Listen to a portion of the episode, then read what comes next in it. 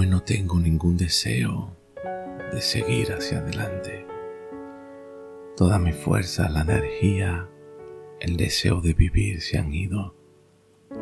La oscuridad rodea todo mi ser, rodea mi corazón. Las tinieblas absorben todo lo que yo soy.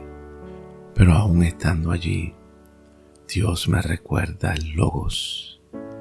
El logos es la expresión encarnada de quien es Él mismo. Y me recuerda y dice, volver al mismísimo principio es encontrar el logos ya presente allí, cara a cara con Dios. Aleluya.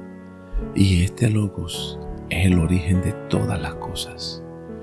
Y Él es la vida, en Él está la vida, Él es la luz.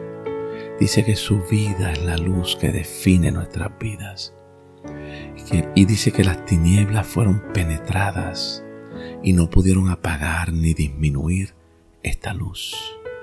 Dios decidió entrar en la oscuridad del ser humano, por eso se encarnó para entrar en las tinieblas, en la angustia, en el dolor, en el sufrimiento, para poder entender de primera mano lo que tú y yo vivimos. Gloria a Dios.